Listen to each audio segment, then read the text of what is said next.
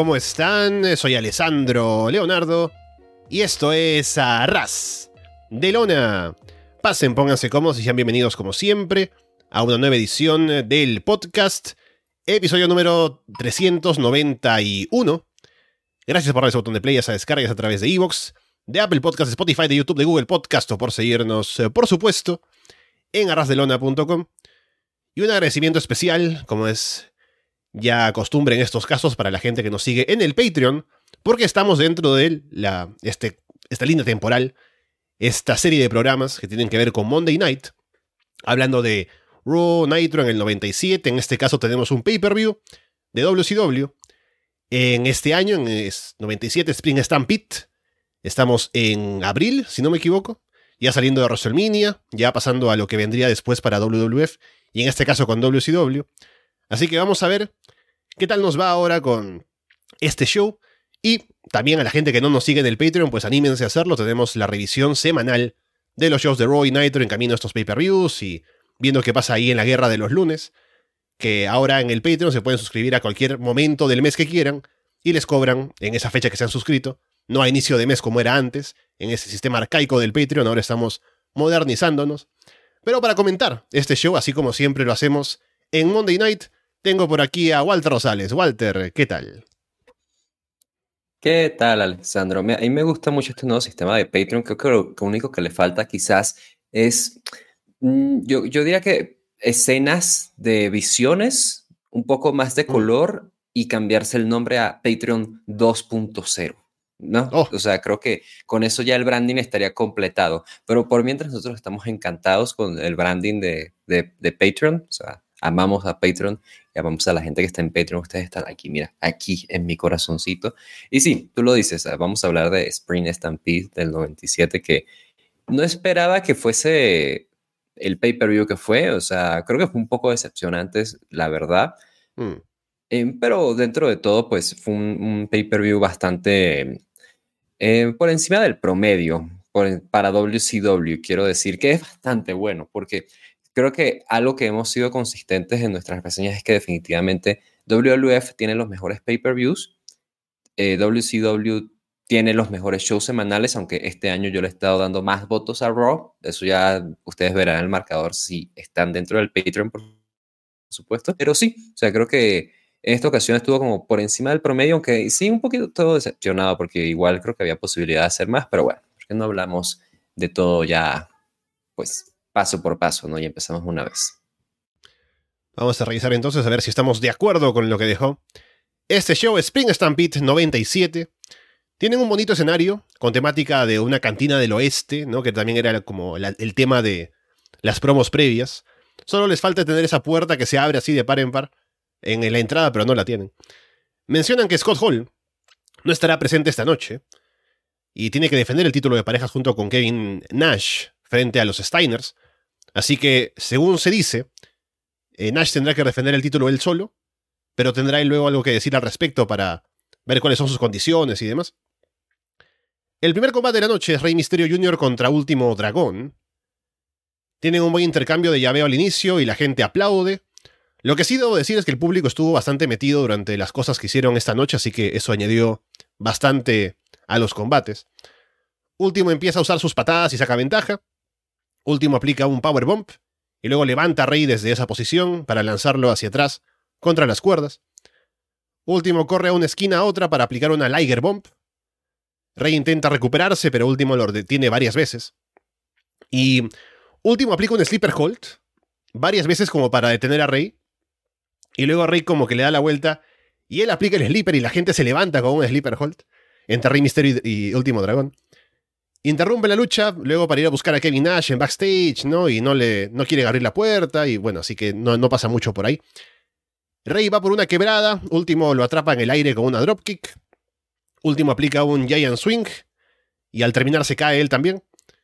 Rey escapa a un Tiger Suplex, a un Dragon Suplex al final, se impulsa en la cuerda para atrapar a último con un Huracán Rana y llevarse la victoria. Sí, creo que, a ver, como opener es fantástico, ¿no? Yo, eh, muy, es muy raro que tú me veas diciendo algo malo de Rey Mysterio Jr. contra Último Dragón.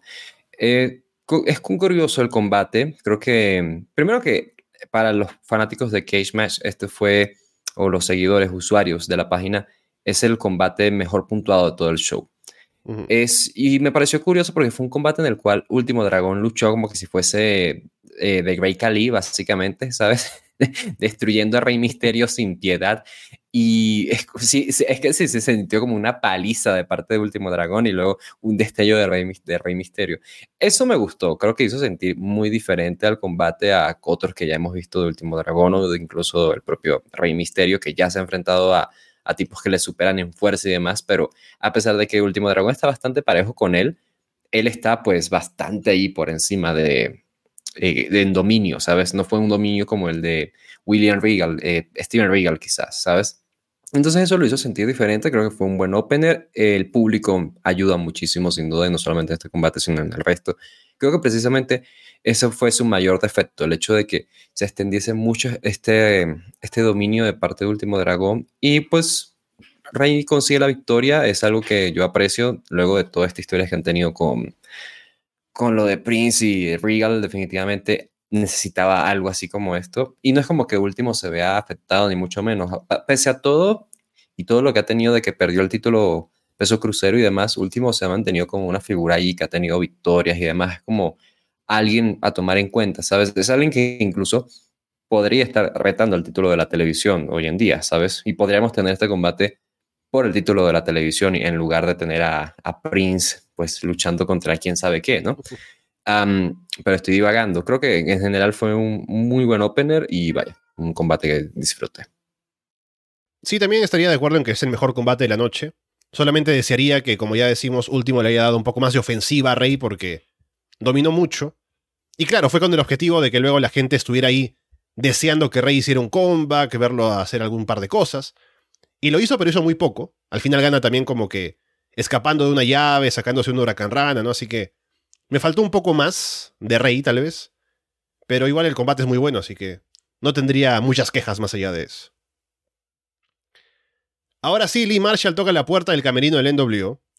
Six abre, pero como que no quieren hablar. Kevin Nash también está ahí atrás. Los Steiners aparecen. Y la seguridad los tiene que detener porque están ahí como queriéndose meter con, con Nash y demás. Kevin Nash dice que va a luchar contra ellos él solo, pero solamente si Nick Patrick es el referee del combate. Y ahí los Steiners se ponen como locos porque creo que les escupen o una cosa así pasa, sobre todo Scott. Y Scott se lanza y golpea a unos policías aparentemente, así que la seguridad le echa un spray a los ojos y luego les posan las manos detrás de la espalda y luego nos enteramos de que lo llevan a la cárcel. O bueno, lo, lo llevan preso. O al menos eh, lo arrestan, esa es la, la, expresión, ¿no? Al bueno de Scott Steiner. O sea, yo en verdad Ah, es que como abogado es difícil para mí ver esto. Yo digo, pero qué injusticia. Lo, aparte, yo siendo no solamente abogado, sino también para mí es complicado porque estoy sesgado, ¿no? Mi juicio está muy a favor de los Steiners, ¿no? Los me imagino como mis clientes. Y, o sea, ponte a pensar, los Steiners tuvieron un intento de asesinato, básicamente, eh, cuando los atropellaron, hicieron que chocaran. Y luego aquí es acusado Scott de, agredir a Kevin Nash al parecer y él es arrestado y es violentado de esta forma que le echan el, el spray, la cosa esta en sus ojos, o sea, Dios mío, o sea, ¿qué, qué, qué, qué puedo decir yo? ¿Qué puedo decir yo? Claramente esto es por todo el tema de Scott Hall. Scott Hall, como sabemos, está en, rehabilitación. Eh, fue una de sus varias rehabilitaciones que tuvo a lo largo de su carrera. Es la primera que tiene en WCW, lo cual pues es obviamente importante y lo hace siendo mientras es campeón junto con Kevin Nash. en esta ocasión definitivamente están intentando darle una vuelta, es, es lo que pueden hacer. Yo hubiese preferido quizás un Scott Steiner contra Kevin Nash, sin embargo, viendo el resultado, pues tiene todo el sentido del mundo que quieran cuidar a Scott, siendo que Scott siempre fue un poco el consentido dentro del equipo, ¿no? Eh, tanto en WCW como en WWF. Cuando estuvieron siempre fue un poco de proteger a Scott e incluso siempre, siempre, siempre se pujó para que él tuviese una carrera individual. Pero siendo el buen el, hermano menor que es Scott, él nunca quiso dejar luchar sin su hermano. Creo que aquí es, sabes, como parte de la historia, es consecuencia de, y es poco que se puede hacer, pero la ejecución del cemento es pésima. O sea, ¿cómo, cómo haces para justificar de esta manera que, que Scott sea arrestado? Es que en verdad no, no es tanto la ejecución que yo diga, ah, mira que no fue bien hecho, sino es el hecho de que hacen lucir a los baby faces de esta empresa como estúpidos. O sea, o como estúpidos o como grandes víctimas de las circunstancias. O sea, yo es difícil para mí, incluso amando los Steiners, de pensar como que, ah, mira, sí, los Steiners, ¿no? estos baby faces que le hacen frente al mal. Es como, o sea, mira qué pendejos que incluso sin hacer nada son arrestados. O sea, mira, mira cómo le están echando eso en los ojos. O sea, en el piso a Scott. no, no se ve muy claro qué es lo que pasa. O sea, se ve como un momento que Scott se lanza a golpear o algo. Y no, no queda muy claro, pero de pronto ves a, los, a, la policía o a la seguridad tirándole el spray, ¿no? Y arrestándolo en el piso, ¿no? Es como que pasa de 0 a 100, ¿no? Como que la policía se pasa a hacer como eh, agresivamente, es como si fuera el GTA, ¿no? O las protestas en mi ciudad cuando viene la policía, el comentario político. Pero, pero sí, es como de un momento a otro pasa la policía de 0 a 100 y, y se lleva a Scott Steiner. Sí, o sea, yo, yo es que lo critico muchísimo. O sea, creo que fue un segmento que, o sea, poco puedes hacer porque definitivamente estás, em, pues estás, estás obligado por dadas las circunstancias. Sin embargo, es como, caray, o sea, háganle un favor a los babyfaces de esta compañía, sobre todo a los Steiners, que son la pareja que le está haciendo frente a los campeones mundiales de parejas. Combate por el título femenino mundial de WCW, Akira Hokuto contra Madusa. Hay cánticos de USA, obviamente. Hokuto toma a Madusa del cabello y la lanza de un lado a otro del ring. Hokuto domina, distrae al referee Sonny Ono, aprovecha para golpear a Madusa desde afuera. Madusa aplica un German suplex con puente, pero cuenta en dos. Madusa patea a Ono en el filo del ring. El referee se distrae con Ono afuera. Madusa levanta a Hokuto para un powerbomb. Pero de pronto Luna Bachón aparece y le patea la pierna a Madusa. Hokuto queda por encima y el referee cuenta tres para la victoria de Hokuto por ayuda de Luna Bachón.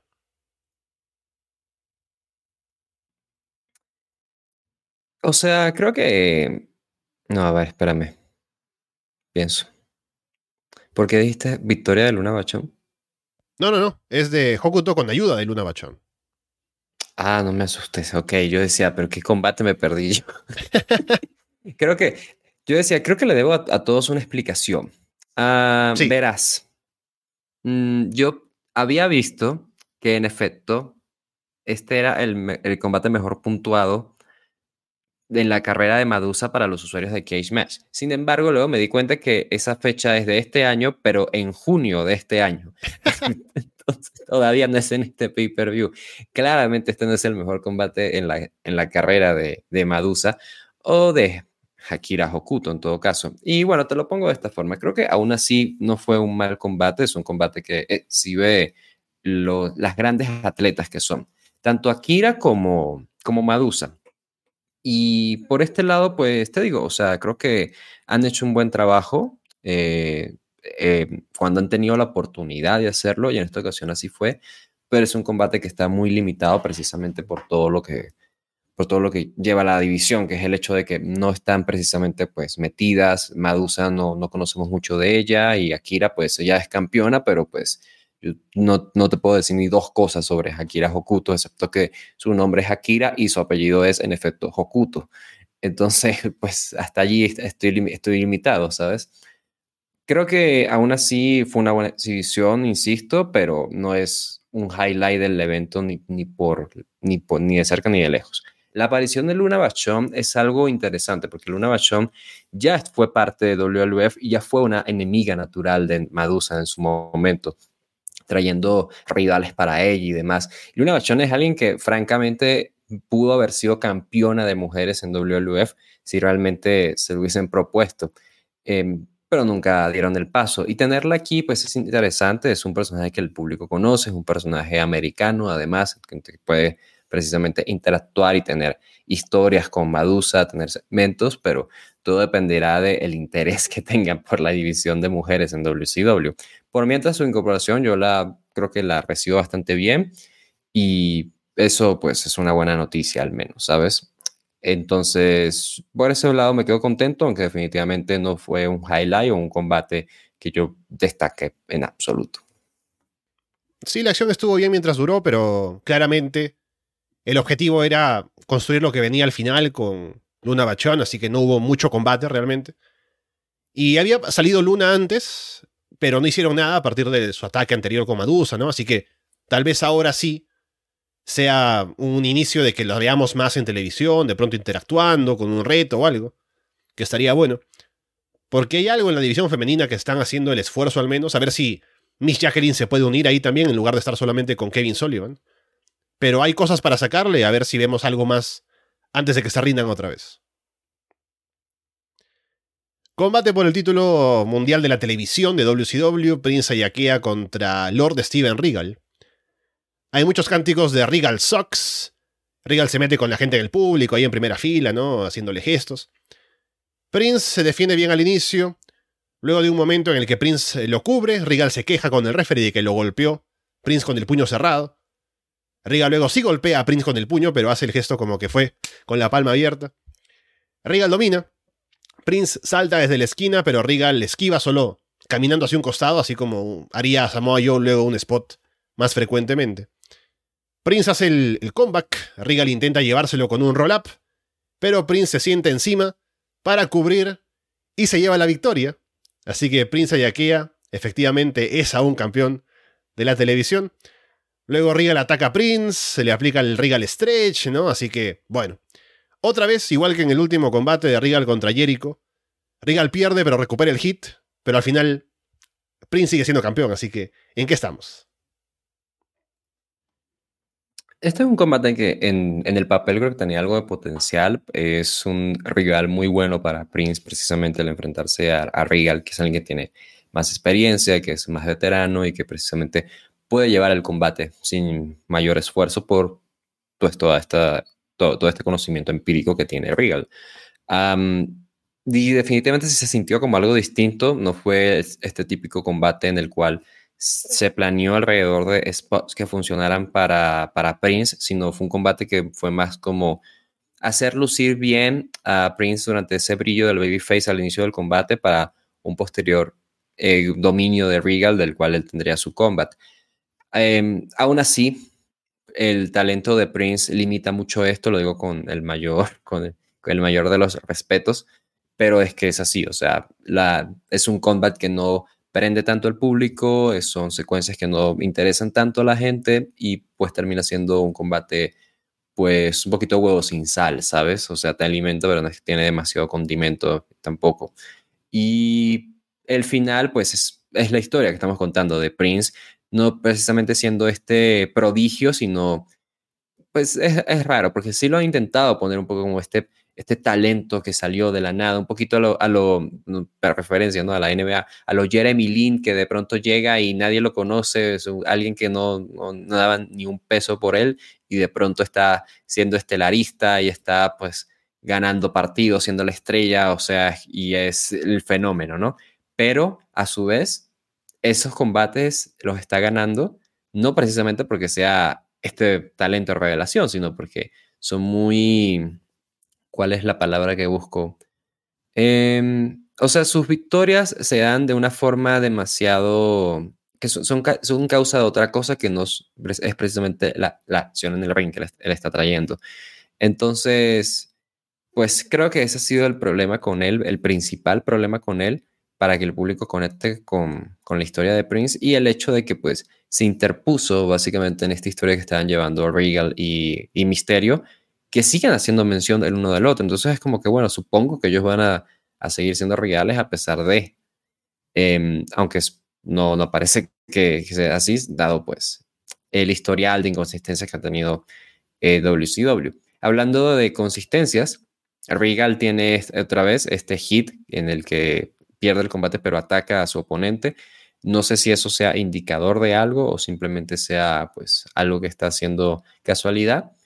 Y pues sí, o sea, es, un combate que pasa sin pena ni gloria, que sin duda no mostró los puntos más fuertes que tiene Prince, a pesar de que sí se aprecia que haya sido algo distinto. Y Regal, pues bueno, se lleva otra derrota más ante Prince Aokia y a ver en todo caso qué, pues, qué puede, qué puede seguir de aquí, ¿sabes? Sí, yo pensé que era el momento en que terminarían con el experimento de Prince Yakia como campeón. Pero parece que aún tienen otra idea o otro plan.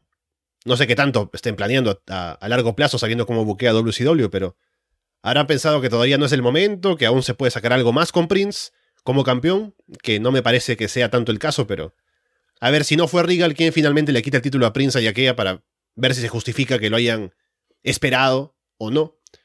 Pero el combate no dejó mucho más, más allá de que no esperaba la victoria de Prince todavía como campeón. Mijin Okerland promociona la línea de WCW. Aparentemente se ha formado un nuevo grupo en backstage. También hubo un accidente automovilístico anoche, pero todos están bien. Y bueno, hay que llamar para enterarse de qué pasó.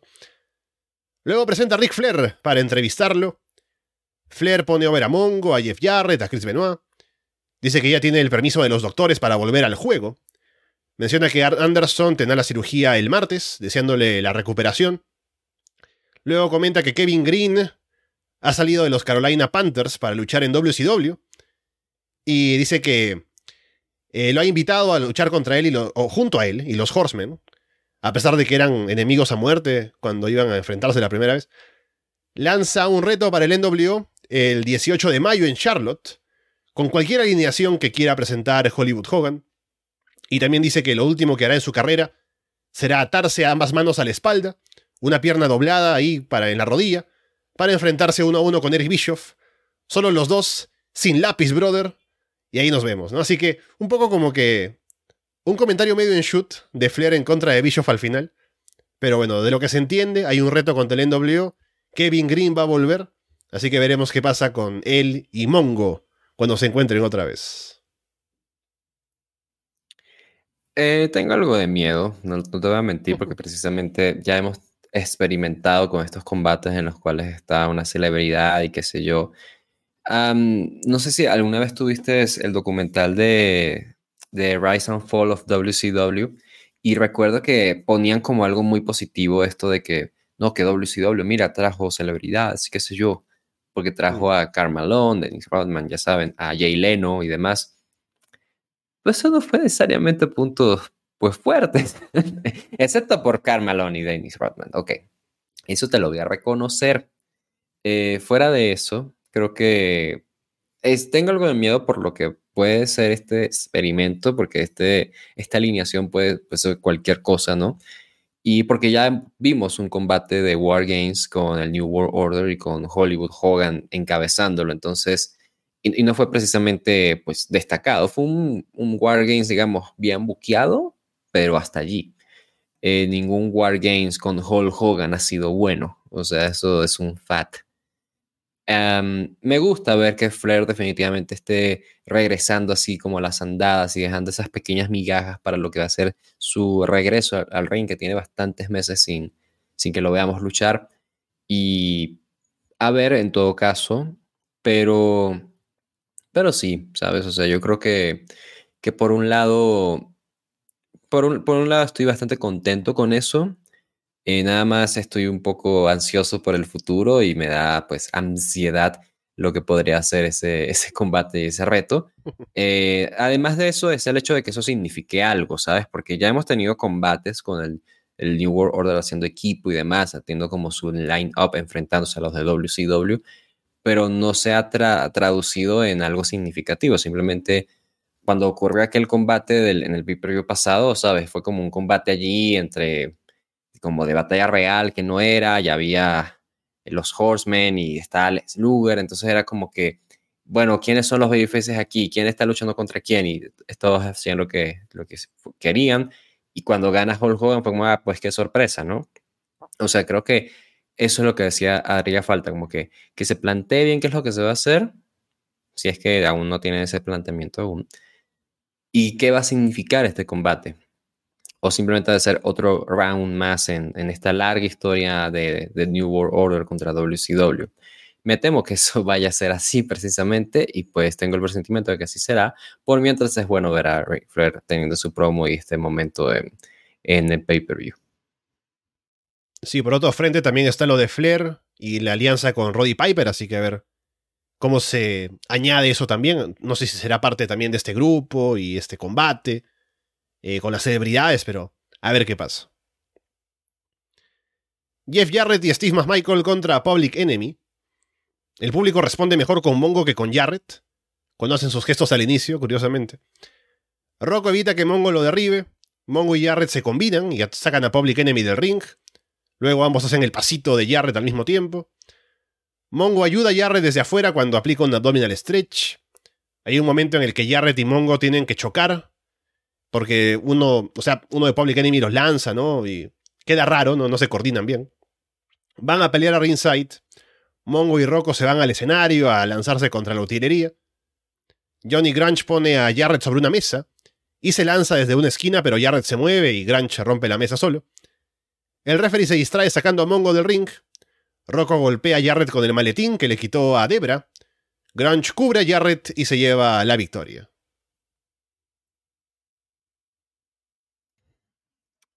Pésimo combate, o sea, creo que no tengo nada bueno que decir.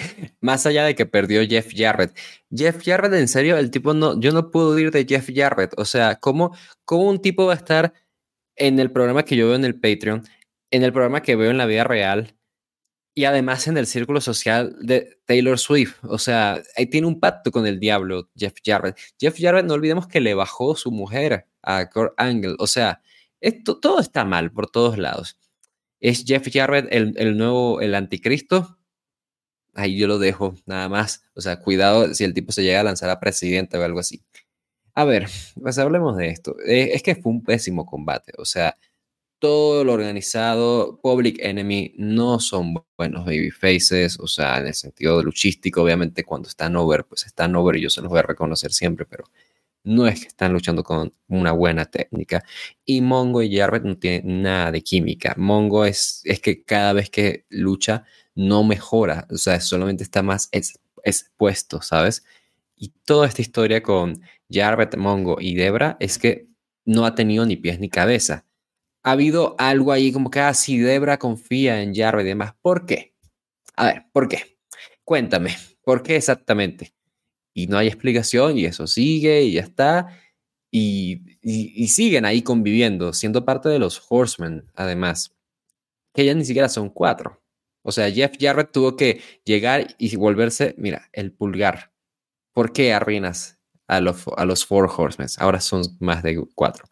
En fin, con eso dicho, vaya, creo que poco más yo podría añadir sobre este combate. Eh, de los peores que tuvo el show, sobre todo por todo este elemento que estoy diciendo en ring, pero es que además la historia no le ayuda. Y no estoy entusiasmado por esta historia. Entonces, sí, nada, nada hay que celebrar en esta ocasión. Sí, es como decimos cuando vemos otros shows, que vemos un combate que es un combate de Raw, ¿no? un combate de Dynamite en un pay-per-view. Este fue un combate de Nitro, Solo le faltó, para hacer un combate de Nitro completo, que luego de que pase el final salga Min a entrevistar a, Mongo y Jarrett, ¿no? Y decirles, oye, ¿qué pasó? ¿no? Y Jarrett diciendo, no, que el maletín, al final los Horsemen tienen que estar unidos y sale Ric Flair a, tener que poner paz, ¿no? Y ya le perdí la esperanza a esta historia de que avance y llegue a algún punto porque es como que da vuelta sobre sí misma y no hay nada nuevo. Y como que se avanza pero luego se retrocede, así que ya no sé, ya no tengo ni siquiera especulaciones ah, para pensar en qué va a pasar después, qué van a decidir, porque nunca se sabe. Ni ellos mismos saben, creo, a qué se dirige todo esto. Así que un combate que no me dejó nada realmente, ni en el ring, ni, ni con historia, ni nada. En backstage, Minjin vuelve a mencionar lo del nuevo grupo en WCW. Hay que llamar a la línea de la empresa para que te cuenten qué pasa. Y luego viene la entrevista con Harlem Heat, para el combate de cuatro esquinas. Y es el momento en el que yo veo esta imagen y digo, oh no, hemos llegado a este punto en las Monday Night Wars. Sister Sherry dice que ya tienen un plan para ganar, no importa las circunstancias o lo que pase, hay que dividir para vencer. Booker dice que el único grupo que importa es Harlem Heat, advierte que vencerán a Lex Luger y The Giant, y le dice a Hulk Hogan, vamos por ti, hombre afroamericano. Stevie Ray dice que cuando ellos van a la escuela, el director escapa, ellos van por el oro, y ya que Lex y Giant están en el camino, los van a apartar. Y Booker se ve muy incómodo, claramente, luego de haber dicho lo que dijo en la promo. Y como que está ahí, que se mueve, ¿no? Y como que dice cosas ahí mientras Stevie Ray sigue hablando. Y cierra ahí diciendo algo como que van a callar a todos los que dudan de Harlem Heat y bueno. En las network, por cierto, no ponen la palabra, sino que ponen un doblaje encima que dice, vamos por ti, soca. Así que uno que no sabe el original de pronto hasta queda convincente, porque no, no suena como que fuera de lugar. Pero sí, ahí está Booker T en su famosa promo, en su infame promo de Bochamania. Eh, yo no esperaba que esto fuese un highlight del, show, ¿sabes? Una promo de Harlem Heat. En esta ocasión, pues resultó que sí, por las razones equivocadas. A ver, primero vamos a, concentrarnos sobre, sobre todo lo demás, ¿no? Obviando el elefante en el cuarto. Pues, a ver, definitivamente, en, o sea, yo tampoco tenía muy claro cómo iba a ser esto, de que sí, un combate de cuatro esquinas, y van a estar parejas, y uno como que, ah, ok, bueno, pues, saber exactamente cómo será esto. Y ya luego nos explican, no, no, es que va a ser Luger contra Giant, contra Stevie Ray, contra Booker T. Ah, mm, ok. ¿Por qué exactamente Booker T y Stevie Ray están acá? ¿Sabes? Han hecho este comentario, ¿no? De que, ah, no nos van a menospreciar y qué sé yo, y vamos para adelante y no sé qué. Pero es como, bueno, a ver, em, han hecho eso, pero no es como que ellos han sido enemigos todo el tiempo del New World Order, ¿sabes? han luchado contra los outsiders y demás, pero no es precisamente como que sean pro causa de WCW y siguen siendo heels, porque están siendo promotores de sí mismos en lugar de, de la empresa. En el caso de Giant y Luger, que luego harían una buena promo, que por cierto ya de una vez te puedo decir que nos podemos saltar, al menos allí ellos están como, sabes, mira, independientemente de quién gane, vamos contra Hogan y qué sé yo. Y Booker T y Stevie Ray pues van y actúan más Hay algo de, inconsistencia ahí sin duda, pero lo que no entiendo es cómo llegan ellos a ser parte de este combate. Ese es mi, mi inconveniente. Eh, no me quejo, aún así, creo que es bueno que les hayan dado este espacio en el pay-per-view y la verdad es que ambos estarían haciendo un buen papel durante ese combate más adelante. Em, y es bueno además que tengamos este, estos minutos de promos para ellos porque ellos son buenos haciendo promos, ambos. Entonces, sí, ahora hablemos del momento. Eh, ¿Qué era lo que había dicho Booker T? ¿Me recuerdas? Ah, ¿Qué? Dijo. qué fácil cayó, viste. Ya, qué fácil. Iba a caer. Oh, quien cayó fue Walter. ¿Dónde estás, Walter? ¿Qué pasó? Ok. A ver, no, hablando, hablando muy seriamente, pobrecito Booker T. Booker en alguna oportunidad lo escuché en una entrevista diciendo de que, bueno, él viene de, no sé, creo que de Houston, Texas, no estoy seguro, pero obviamente siendo un hombre afrodescendiente en Estados Unidos de estratos bajos, pues estaba muy acostumbrado a escuchar eh, esta palabra peyorativa hacia las personas afrodescendientes en Estados Unidos. Estoy siendo muy madura al respecto sobre este tema, pero ajá. Y precisamente pues lo hace parte de su, jerga, ¿no? De su, de su uso diario. Entonces de pronto está, ay, mi cámara está fallando por alguna razón. Ay, no pasa, ay, ya volví. Perfecto. Entonces lo hace parte de, su, de su vocabulario. Otra vez estoy se está yendo la cámara. No pasa nada, yo sigo hablando. Y pues precisamente está en la emoción del momento y le está gritando a Hulk Hogan y suelta esa palabra. Entonces es como que, imagínate, pobrecito Booker T, él está pensando, mierda, perdí mi trabajo, ¿qué voy a hacer ahora? ¿Cómo voy a mantener a mis hijos? ¿Qué voy a hacer, no? O sea, ¿y, qué, voy, qué voy a comer mañana, no? ¿Qué va a hacer de mí? Ya no me va a contratar WLF, ni siquiera. O sea, ¿qué, qué, acabo de hacer? Y según lo que él ha dicho, lo siguiente que supo de Hulk Hogan es que Hulk Hogan estaba muerto de la risa luego de haber visto lo que, lo que pasó. Eh, pues, ¿qué es la mejor reacción posible? ¿Sabes? O sea, ¿qué, otra reacción podrías tener? O sea, e, es, lo más educado que podrías hacer ante una situación como esa.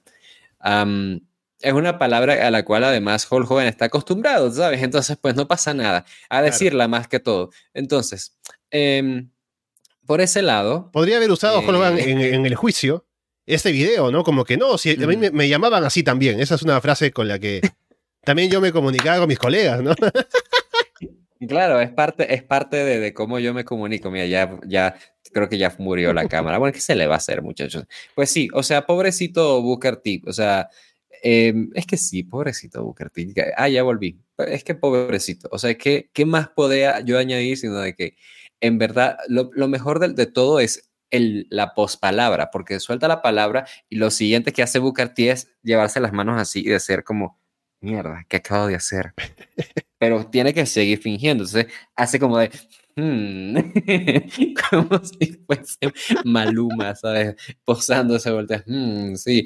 Y Cherry, Dios la bendiga, Cherry se da cuenta de lo que acaba de ocurrir y está consolando a buscar, intentando que sí, este, aquí no ha pasado nada, somos unos pros y vamos a continuar con esta promo, carajo. Y lo hicieron, de hecho lo hicieron.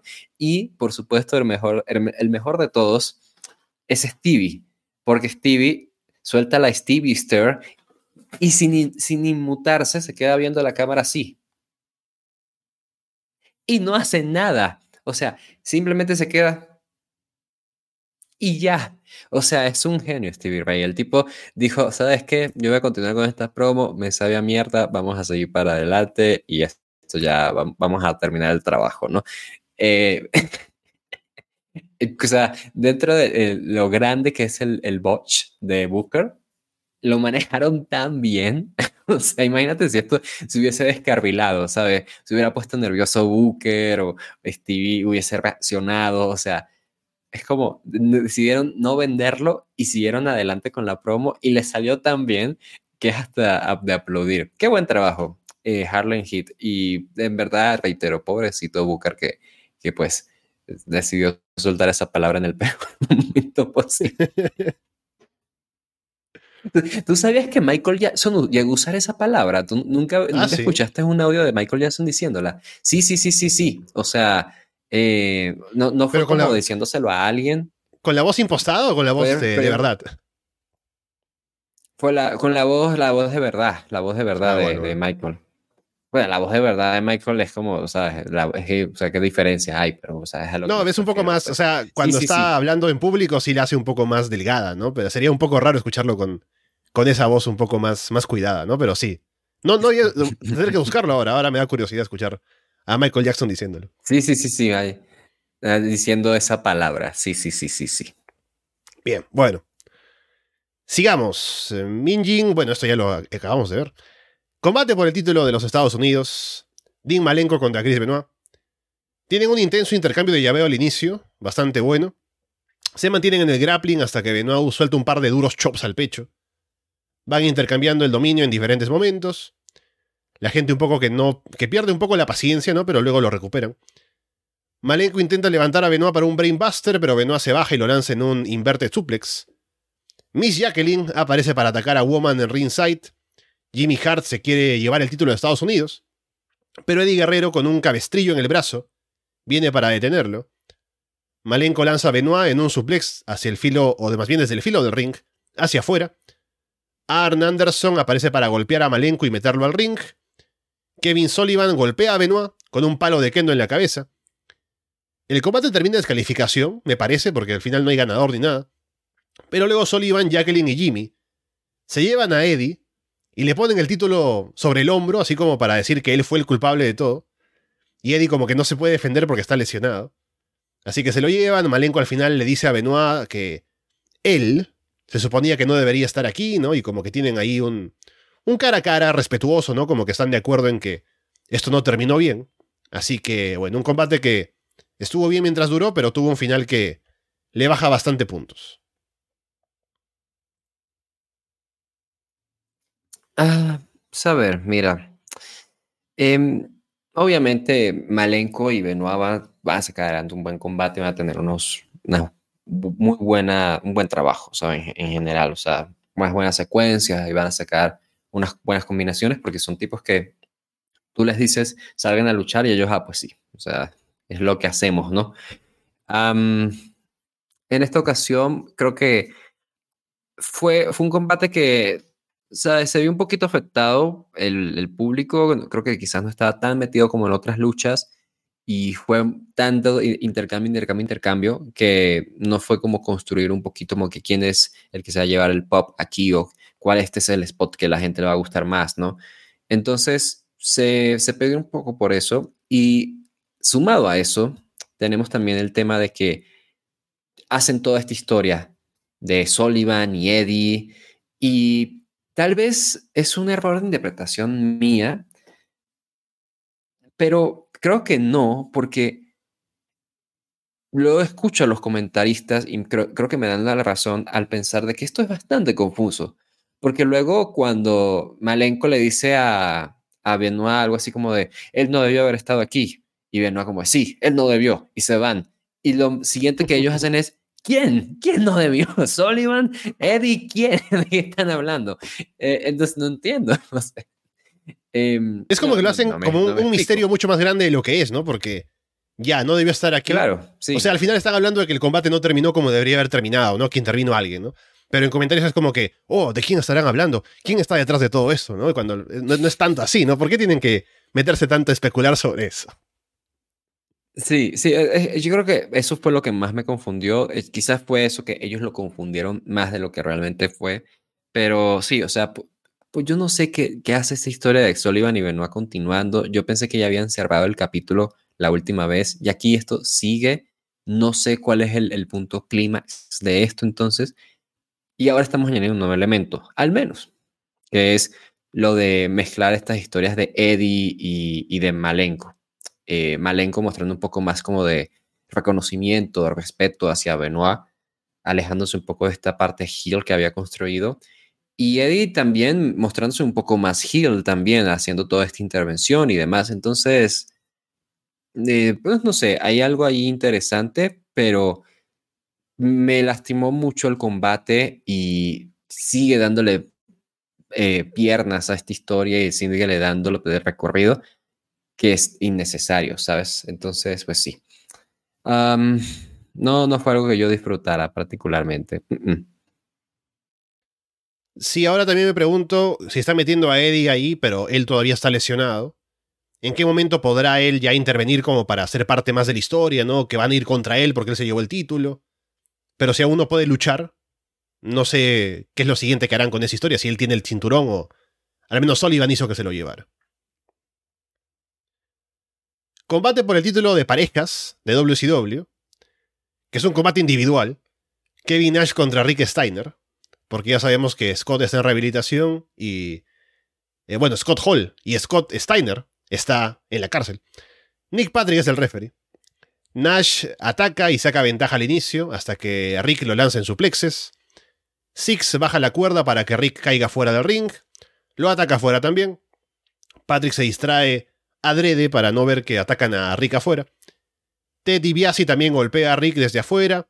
Nash domina, aplica el Jackknife Powerbomb, pero cuenta en dos. Nash va por otro Powerbomb, pero Rick aplica un golpe bajo. Patrick ahí no, no descalifica ni nada. Rick aplica el Bulldog desde la esquina, pero Nash sobrevive, aunque no se ve muy claro, porque... O sea, no sé si se quieren vender que podría haberse, podría haber perdido, pero Patrick no hizo bien la cuenta. No se ve muy bien ese, spot del falso final. Six y DiBiase le quitan la protección a una esquina. Nash lanza a Rick de cabeza ahí encima dos veces. DiBiase en el filo de ring le dice a Nash que ya es suficiente, pero Nash no le quiere hacer caso. DiBiase discute con Nash, termina yéndose. Nash lanza a Rick a la esquina dos veces más y remata con el Jackknife Powerbomb. Cubre y Patrick como que duda para contar, pero Nash obliga a que lo haga y se lleva la victoria. lo que es el combate, creo que es un combate que hubo momentos en que se estaba viendo bien, o sea, a veces olvidamos que, que Rick Steiner ha sido un luchador destacado individualmente también. O sea, después de todo, Rick Steiner ha sido varias veces campeón de la televisión y pues ha tenido pues sus recorridos fuera de los Steiners, aún como luchador en parejas quizás, pero sin la presencia de Scott. Y por este lado creo que fue bueno verlo ahí en individual, en un combate destacado en el pay-per-view. Es alguien que puede cargar con esto y que lo saca adelante junto con Kevin Nash. aún así es un combate que se ve muy afectado por todo el tema de storyline, la intervención y demás, ¿sabes? Y pues por eso es, el punto más negativo, porque es un combate que está altamente influenciado por toda la storyline y todo el storytelling que están usando, aparte de la poca colaboración de, Nash en esta ocasión. Sumado a eso, yo no entendí. otra, otra historia que no entiendo, pero, o sea, es una pregunta muy honesta que, te hago a ti.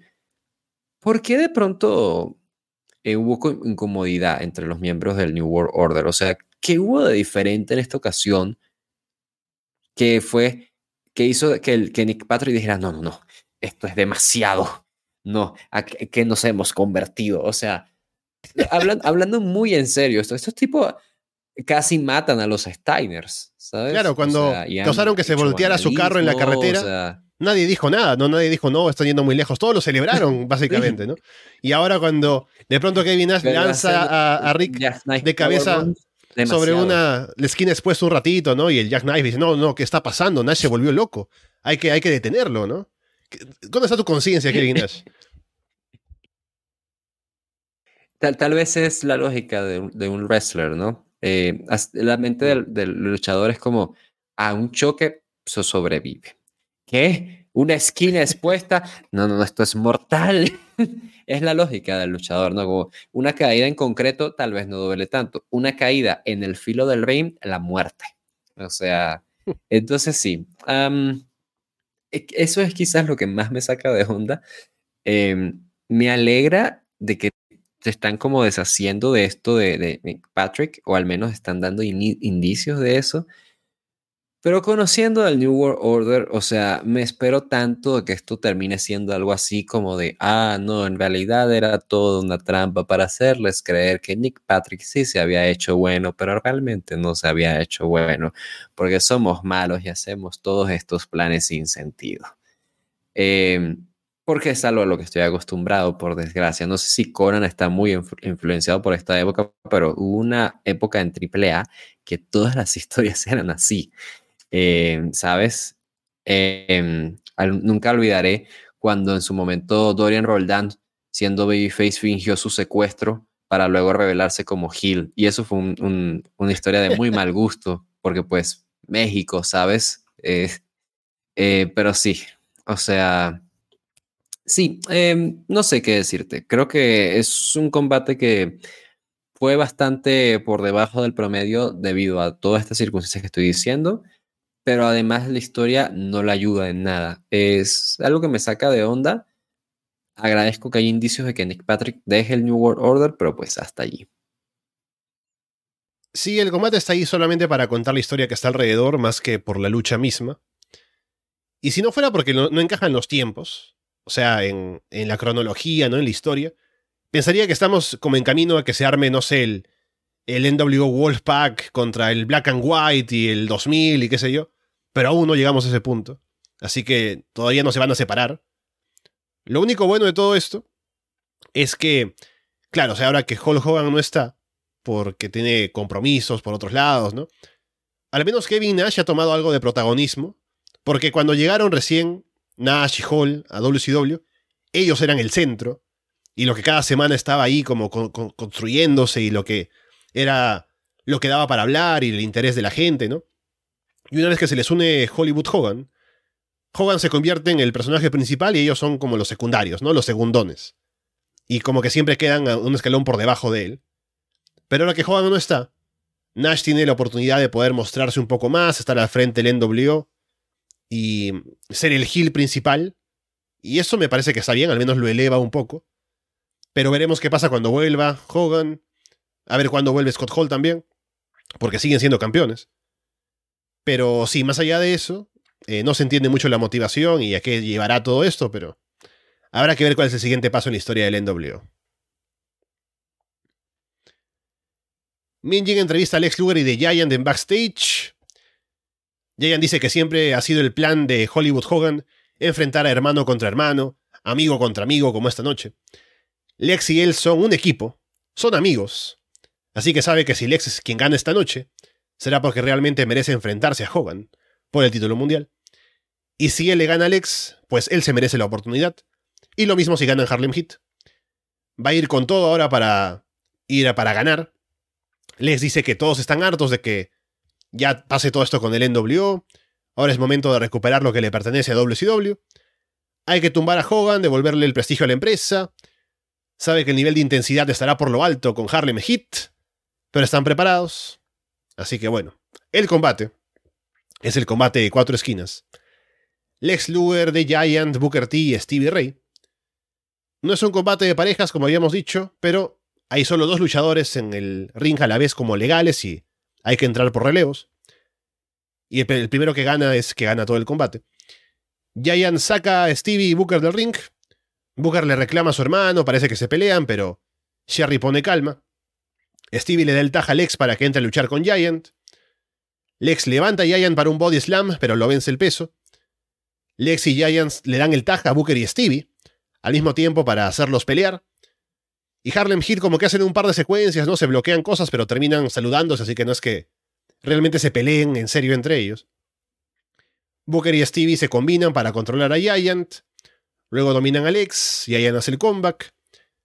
Giant tiene a Stevie para el chokeslam, pero decide darle el taj a Lex para que aplique él el torture rack. Lex lo hace y se lleva la victoria. Así que Lex retará a Hogan por el título en un eh, combate futuro, gracias a que The Giant básicamente le regaló la victoria.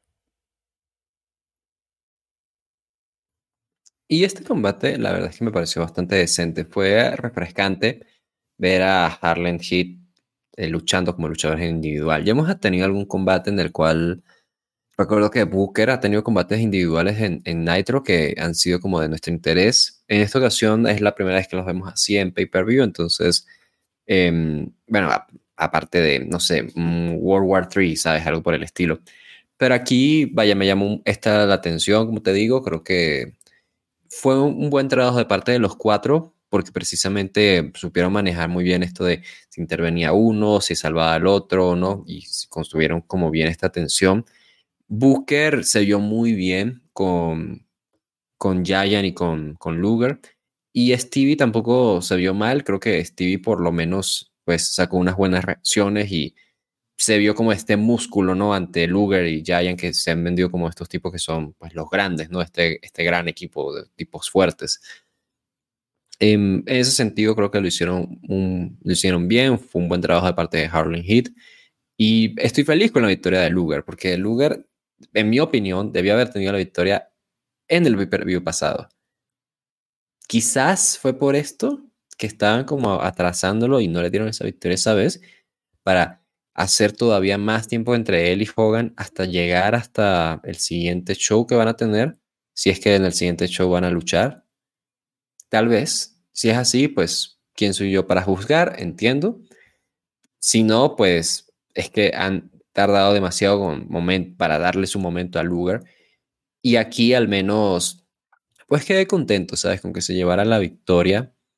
Y, y es bueno ver que va a retar al título. Además de que hacen esto de Giant haciendo eh, equipo con él y realmente interesándose por, eh, por la victoria de WCW sobre el New World Order, independientemente de qué, y reconociendo que Luger se lo merecía aunque igual temo mucho que sea otra vez una historia de New World Order, el plan, ah, ya era un infiltrado y por eso le dimos la oportunidad a Luger en primer lugar para humillarlo luego. Ay, no, en verdad lo estoy viendo venir, por eso me estoy preparando bastante. Entonces, sí, es un combate bastante decente, la verdad, y estoy bastante feliz con el resultado. Creo que Luger ya merecía esto desde hace un buen rato y qué bueno que por lo menos ya lo tuvo. Sí, también estoy contento con la decisión, porque hemos reclamado ya hace mucho tiempo que Lex debería retar por el título con lo over que está y demás. Así que es una buena oportunidad de armar un buen main event de pay-per-view de Hogan contra Lex, que se sienta grande, que se sienta un combate importante y que tenga una buena rivalidad de camino a eso, que creo que se puede hacer, con promos y demás. Y que, si bien el combate lo más seguro es que termine con intervención y final sucio y demás, que muestre bien a Lex, ¿no? Que está ahí luchando contra Hogan de igual a igual, como que podría ganar. Y creo que eso basta para que me quede contento de que tuvieron un buen combate. Como, o sea, debería ser, ¿no? Lex es casi el top babyface de la empresa, de no ser por Sting, pero Sting no está luchando. Así que que vaya Lex contra Hogan es un combate que vale la pena armar bien. Y hemos tardado en hacerlo, pero aquí está. Así que espero que en Nitro lo puedan llevar de buena manera y que llegue al pay-per-view y que se haga como tiene que hacerse. Y no como WCW a veces le gusta poner cosas en televisión y quemar cosas. A ver si lo llevan con un poco de, de buen tino esta vez. Minion entrevista a DDP en backstage. Dice que Macho Man se metió con su vida, por lo que realmente importa para él y lo hará pagar. Kimberly, que está con él, dice que normalmente le gusta que DDP mantenga una actitud positiva, pero la ira es un gran motivador y ahora será lo que iguale las cosas en el combate contra Macho Man. Y el combate sin descalificación. Diamond Dallas Page contra Randy Savage. Savage tiene una entrada como de Goldberg, ¿no? Con la cámara siguiéndolos a él y Elizabeth desde backstage. DDP levanta a Macho Man como para un Spinebuster, pero lo levanta tan alto que se le cae. DDP va por el Diamond Cutter temprano, pero Savage lo bloquea agarrándose de las cuerdas. Se van a pelear entre el público. Savage usa a Kimberly como escudo. Liz viene por atrás y le araña la espalda a DDP para que Macho Man lo golpee luego. Savage domina, la gente anima a DDP. Macho Man les quita las sillas en ringside a Michael Buffer y a David Pencer. A Pencer de paso lo golpea. DDP golpea a Savage con la silla de por medio. Macho Man toma la campana, como si fuera Bret Hart en WrestleMania, y sube a una esquina, pero Kimberly se la quita. Macho Man salta en un elbow drop, pero DDP levanta las piernas para bloquear. Savage bloquea el Diamond Cutter, aplica una patada baja. Macho Man golpea al referee, le aplica un pile driver y le quita la correa del pantalón para golpearlo y sacarlo del ring. Savage aplica el elbow drop, pero no hay referee para contar. Nick Patrick aparece. Kevin Nash se queda mirando desde la rampa con una sonrisa. Savage levanta a DDP para un body slam, pero DDP se baja de ahí y aplica el Diamond Cutter. DDP cubre. Patrick duda un momento si contar o no, pero cuenta. Y DDP se lleva la victoria. Y bueno, esto, la verdad es que fue un buen combate, no fue como el gran combate que yo esperaba que podía ser, aunque sí fue un combate muy bien llevado. Y creo que el mayor halago que puedo darle a, estos dos es que realmente se sintió como un combate en main event. Y sobre todo eso es un gran halago para DDP, que no había tenido un combate de esta categoría.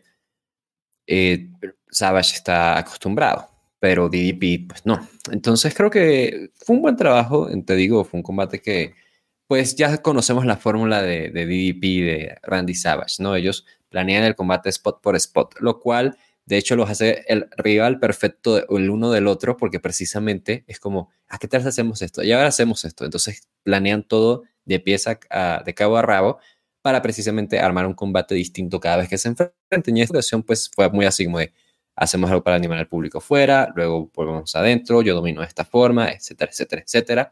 Y DB pues tiene este gran momento en el cual aplica su Diamond Cutter, es el finisher más over que está, el que tiene el wrestling en este momento realmente, y consigue una victoria muy, muy, muy importante.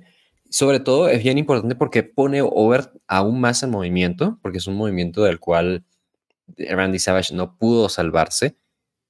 Y lo hace, lo hace ver bien, ¿sabes? O sea, es que, que sencillamente es como que Savage es todo lo que debería estar siendo Hulk Hogan. es, realmente. O sea, imagínate, ponte tú que esto hubiera sido por el título, hubiera sido Hogan haciendo lucir bien a DP. Estaríamos como ah, mira qué bueno, están construyendo una nueva estrella y qué sé yo, pero no es así. Savage está teniendo como este lugar, sí, de liderazgo al lado de Hogan a pesar de todo, pero está pues teniendo algo de como una aura como de suplente, ¿no? Em, pero lo lleva bien, a pesar de todo, sí se siente como una estrella, realmente es un gran heel, eh, Randy Savage. Esa parte refrescante dentro de todo, verlo siendo heel junto con Elizabeth, que no le queda nada ser heel, pero claramente está haciendo una interpretación diferente a la que solía hacer antes, como era esta damisela que estaba con el, el malvado Macho Man, sino son ambos los malvados, ¿no? ¿Qué los hizo tan malvados? Tal vez el hecho de que el New World Order forzara a que esta pareja se separase por un contrato y de alguna forma Hogan era el dueño de Elizabeth. Sí, recuérdame por qué, porque fue demasiado esta noche para Nick Patrick. O sea, bueno, no me estoy desviando. En fin, creo que fue un buen combate, insisto. Es un combate aún así no necesariamente destacado, no fue como de, no sé, una calificación demasiado alta, porque fue un poco repetitivo al inicio y sin duda fue un combate en el cual DDP tiene reacción, pero la historia que te venden es DDP teniendo este chispazo que le consigue la victoria y ya está. O sea, no es como que tenga una exhibición de, mira, DDP que, que también se ve frente a Macho Man. Creo que eso hace que disminuya mucho. Y bueno, todavía el tema de storyline de Nick Patrick ahí siendo pues reacio a el trato que estás teniendo Macho Man y qué sé yo, ¿no? Ah, en fin, creo que aún así fue un buen cierre y es una gran, gran victoria para Diamond Dallas Page. Eso creo que es lo más destacado y es con lo que más nos llevamos este pay-per-view, el hecho de que consigamos salir de aquí pensando, wow, eh, WCW tal vez después de todo, si tiene unos babyfaces competentes, si tiene a Diamond Dallas Page y a Les Lugar, que por fin obtiene esta victoria importante. Y Diamond Dallas Page, sobre todo ante un miembro del New World Order. Entonces, eso pues es algo bastante positivo de esto. Sí, ahora con el dominio del NWO, la mayoría de pay-per-views de WCW terminaban con hit. Excepto porque al final salía Sting, ¿no? Pero los, baby, los Hills estaban ganando siempre. Y en este caso con victorias del ex Luger, de DDP. Como que hay algo ahí que te da esperanzas de que viene ahora algo importante en los retos a los Hills que están en la cima de la empresa. Así que eso está bueno. Y DDP le faltaba como un padrino, porque él estaba poniéndose over, tuvo el segmento este en el que... Y tiene gente que ha estado dispuesta a vender para él, como Scott Hall, Kevin Nash en ese segmento precisamente cuando se niega a unirse al NWO pero no hay mucha gente entre los main events, la gente importante, que esté tan de acuerdo con que él se ponga over o, ponerlo over, sobre todo por la molestia de cómo arma sus combates y demás. Pero está Randy Savage, que sí, incluso DDP dice que Macho Man fue quien propuso perder contra DDP para elevarlo. Y es así como se arma esto, ese combate, y finalmente lo pone over. Así que Macho Man hace ese trabajo de esforzarse en ser heel, de generar hit en el público, de elevar al babyface, ¿no? Así que hace un gran trabajo, en todo sentido, Macho Man en el combate y como heel y demás. Así que eso hizo que el main event estuviera interesante de ver al menos. Y el combate también estuvo bueno, así que creo que fue un buen cierre para el pay-per-view, a diferencia de otros, que la mayoría de pay-per-views de WCW que tiene una buena baja cartelera, pero el main event siempre se queda debiendo. Y bueno, luego hay un pequeño segmento después porque Kevin Nash entra al ring y toma a Nick Patrick del cuello. El resto del NWO sin Hogan salen al ring para ver qué está pasando. La gente pide Sting. Nash le aplica el Jackknife Powerbomb a Patrick. Macho Man saca a DDP del ring con una patada y toma a Kimberly del cabello. La va a bofetear, pero Eric Bischoff detiene a Savage. Macho Man suelta a Kimberly, pero empuja a Bischoff. Bischoff lo empuja de vuelta.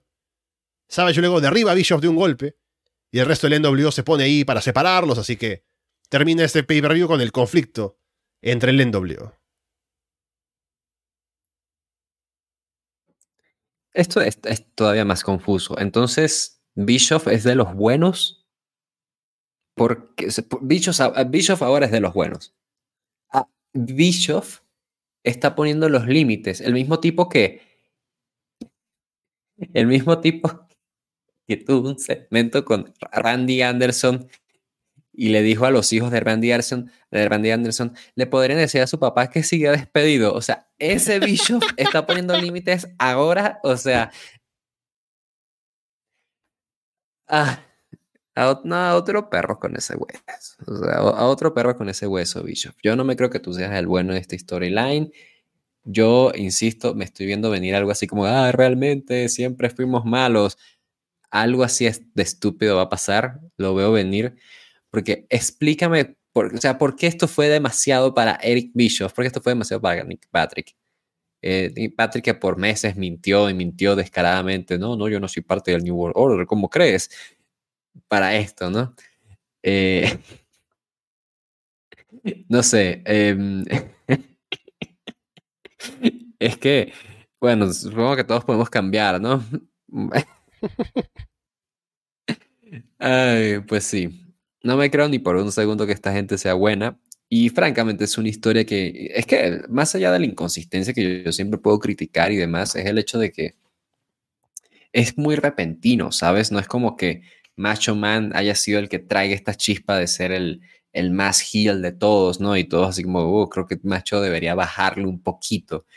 Em, no, no sé, o sea, y hay un conflicto interno, hay un conflicto interno, porque definitivamente han dado indicios de eso, pero es que son cosas que no nos están contando, simplemente están de pronto una conversación random, ¿no? Entre, y ves a Nash y, qué sé yo, eh, em, el tipo este IRS, ¿no? Y Stott Norton, y están hablando, y uno como que, ah, pues sí están hablando, pero ¿de qué están hablando? O sea, no entiendo el conflicto, de quién, a quién se refieren, qué disputa, o sea, o sea, qué fácil es contar el hecho de que hay una, no sé, hay una lucha de poderes dentro del New World Order por el estilo y por eso hay, hay pues, disputas internas. Bichos, ¿por qué de pronto sería parte? O sea, hay mucho decir que hay, pero no nos muestran o nos cuentan ni siquiera qué exactamente qué, de qué se trata. Entonces, eso es lo que me tiene más, pues ya sabes, más molesto con la historia y pues al menos,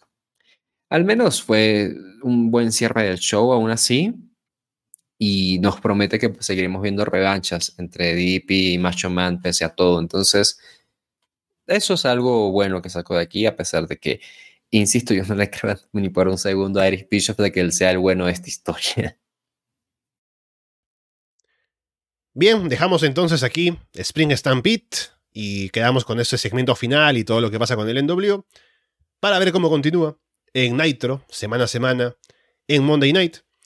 Así que bueno, Walter, estaremos hablando la próxima semana en este post Spring Stampede, viendo cómo prepara también WWF el siguiente In Your House, con Undertaker contra Mankind por el título y otros combates por ahí seguramente que se irán anunciando.